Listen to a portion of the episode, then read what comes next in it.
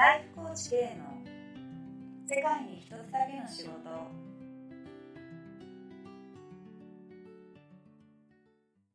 いや、面白いね。いやー、ただでも、こんななんか、こんなに自分の気持ちを言葉にできるようになったのは、もう本当に、なんだろう。自分で言うのもなんですけど、すごいか、うんうん変わったなと思いますね。それは何、うん元、元はというか、会社員、でも学生の時は結構言ってたんじゃない？そそうでもない？うーん、本心と自分の、なんか出てくる言葉が、なんかあんまりうんぴったりいってなかったなと思いますね。なんか頭で考えたことをすごい綺麗に言おうとしてたっていうか。へえそそれなんでじゃあできるようになったの？あ、それはでも訓練したからですよね、も訓練？う。な何したの？訓練って。いや、なんか、いや、それは、あの、まあ、本心を言葉にしてる人の文章を読む、読んでイメージをつかむっていうのももちろんそうなんですけど、うんで、実際に、なんか、本当最初めちゃくちゃでいいので、自分の、本当正直な気持ちを言葉にしてみるっていうことかなと思っていて、うんうんうんうんうん、うん。私の場合は、それが、まあ、なんか、ツイッターとかの SNS だったり、なんか、ブログうん。で、まあ、なんか、記事を作るっていうのが、すごい、うんうん。いい練習になりましたね。本当ブログ最初書いた記事とか超あのもうもううんこクオリティで今 そんなことないけどね。もうめちゃめちゃだったのでうんうんうんそこからなんかどんどん、うん、だんだん言葉が出てくるようになったっていう感じでした。あ、なんか今の話聞いて思い出したんだけどさ、その、去年の春先か、2018年の春先に、まあ、コーチング受けたらいいんじゃないみたいな感じで、はい。あの、ワークショップに行ったじゃない？その時すっごいこう、本音で話せたことに喜びを感じててたよね、その時から。ああですね。そうですね。うん。大きかったですね、その体験は。うん。うん。なんか、一番印象に残ってるのが、うんうん。なんか、私、なんか、じ会社で仕事ができないことが超コンプレックスだったし、うんなんかその、こう、バカって思われたらダメみたいなのが学生の時から超ずっとあって、うん。うん。で、人に私はこれができないって、とか仕事ができないとかうん。言えなかったんうん。ですよね。言えないっていうのはなんかこう言葉にしようとしてもなんか出てこない。あの私いやみたいな。感じで、うん。そう言えなかったんですけどなんかその様子を見たなんかコーチの人が、うん。なんかもう大丈夫もう何でも話していいからってうん。言ってくれてあこの人うんほんとジャッジしない人なんだなって、うんなんか全然自然に話していい人なんだなって思ってその時になんか、うん。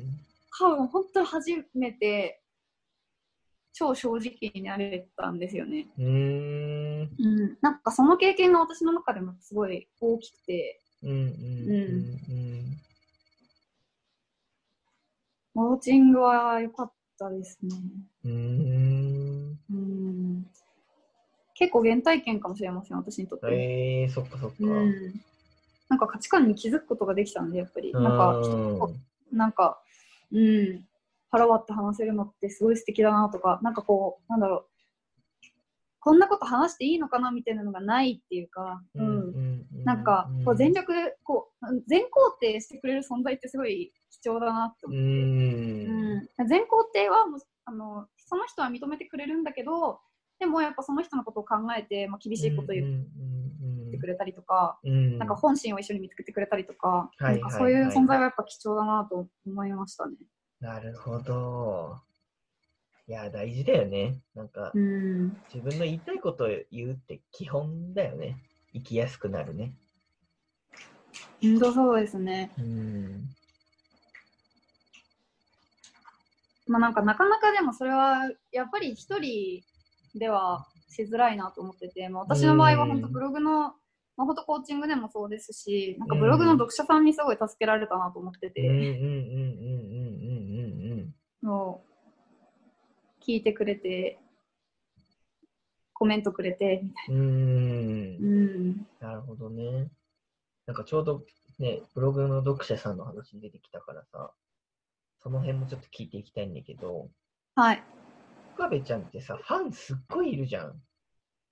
そう そうですかね。はい。えななんていうの？こう、熱狂的な、熱狂的なのかな？なんか、ちょっとわかんないけど、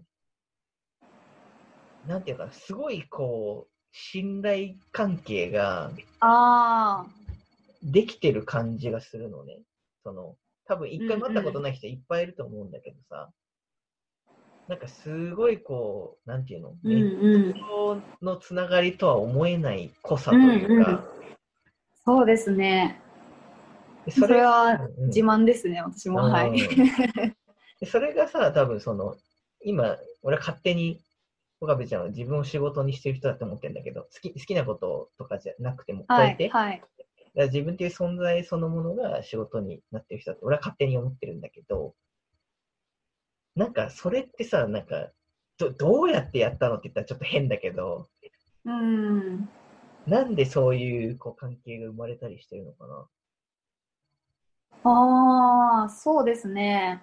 うん。なんか、まあ一つは、なんか、まあ私が、まあ読者さんがどういうものを読みたいのかなっていうのを考えてコンテンツを作ってるから、読者さんがそれでこう信頼感を感じてくださってるっていうのはあの前提としてあると思うんですけど、多分私に特徴的なのは、うなんか私ができないって思ってることとか悩んでることとか、なん。かその弱みみたいな部分も、うん、なんかあの出してるからなのかなっていうのは思いますね。なんかそれは私がこう、なんか読者さんに対してとか、こう素になるっていうのが大事にしてるからなのかもしれないですけど、なるほど。うん。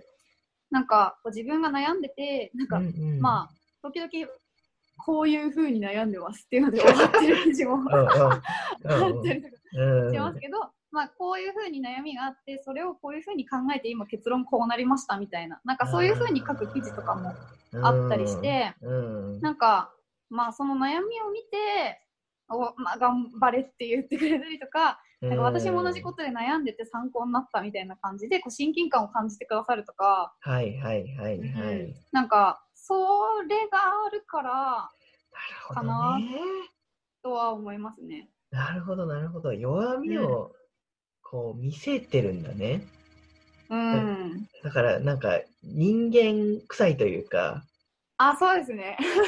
親近感が湧くんだろうね。うん。なるほどなるほど。等身大感はあるかなと思いますねうん。でもさ、それさっきも言ってたけど、なんていうの？その、仕事、会社員で仕事してた時は、バカだって思われたくなかったわけじゃん。うん。仕事できないって思われたくなかったわけじゃん。それめっちゃ弱みじゃん。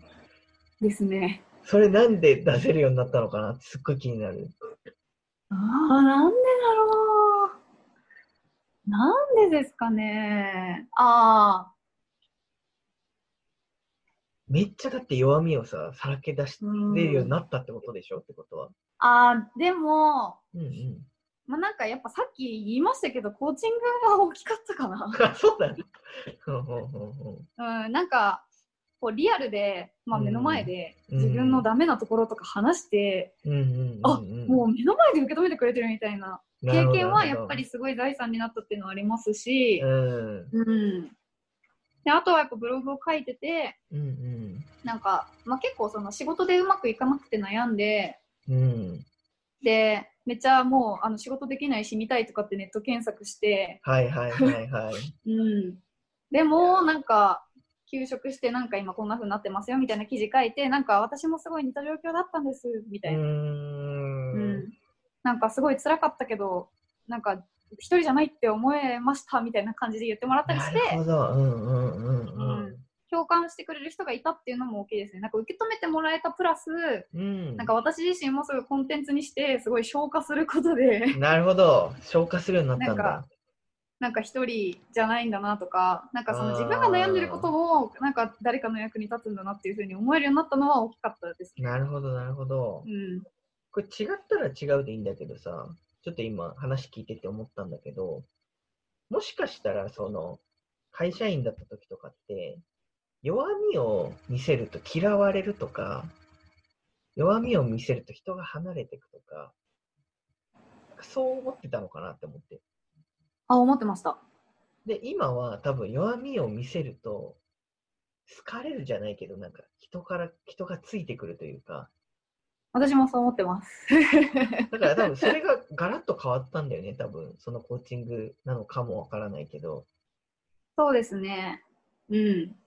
弱みへの捉え方はもうほんと180度ぐらい変わりましたね。うんなんかもう悩ん、悩んだらもうラッキーぐらいに思ってるかも。最強じゃん。うん。なるほど、なるほど。だからなんかそこが多分ガラッて変わったんだよね。変わりましたうね。ん。うんだから弱み出せるようになったんだよね、うん多分自然に。ただやっぱり、ほんと一人だけの力だった、一人だけだったら無理だなっていうのはめっちゃ思いますね。ずっと延長戦だったろうなと思いますね。なるほどきっかけがあって、うんうんうんだんだんできるようになりましたね。なるほど、なるほど。うん。でも弱み見せるのやっぱ大事だね。なんか、自分も楽になるし。ね楽だよね。そうなんかファンうんができるとかさ、そういうのちょっと一旦置いといて、自分が楽だよね。楽ですね。ストレスないですね、もう今。そうだよね。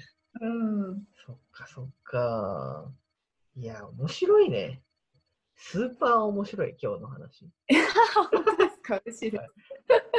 そうそう私も面白いです、話してて。あよかった、よかった。この番組はライフコーチ K がお送りしました。